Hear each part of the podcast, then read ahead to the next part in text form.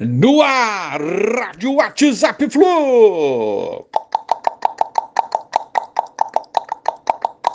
Bom dia, galera. Aça Tricolor, 11 de julho de 2022. Agora é a Copa do Brasil. Depois da linda, linda festa de sábado na despedida dos campos do Fred, depois de mais uma vitória boa, valorizada pela boa atuação do Ceará, adversário difícil, e deu trabalho, a quinta vitória seguida do Fluminense, quando o Diniz conseguiu que o time ficasse focado, não entrasse no clima de festa durante a partida e jogasse bastante concentrado.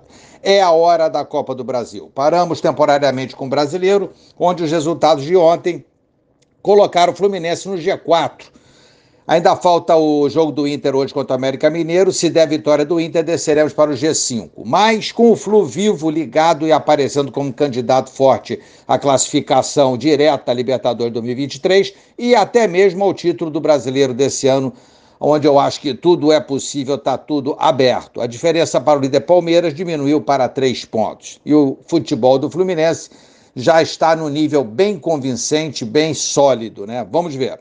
Mas amanhã tem jogo contra o Cruzeiro pela Copa do Brasil às 21 horas no Mineirão. Jogo de volta, vencemos o primeiro jogo e temos a vantagem do empate. Mineirão estará lotado.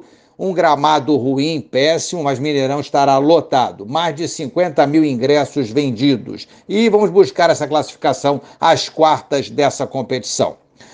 Hoje, treino pela manhã, em seguida, viagem para Belo Horizonte. Amanhã, jogo, né? Dia de mais uma batalha decisiva para o nosso Fluminense nesse ano. Quarta-feira, retorno ao Rio. Quinta, sexta e sábado, vi, é, treino pela manhã. E sábado, após o treino, viagem a São Paulo, onde no domingo enfrentaremos o São Paulo num clássico, no encontro de tricolores lá no Morumbi. Mais um jogão aí bom nesse campeonato brasileiro. Vamos, Fluminense! Boa semana a todos, um abraço, valeu, tchau, tchau.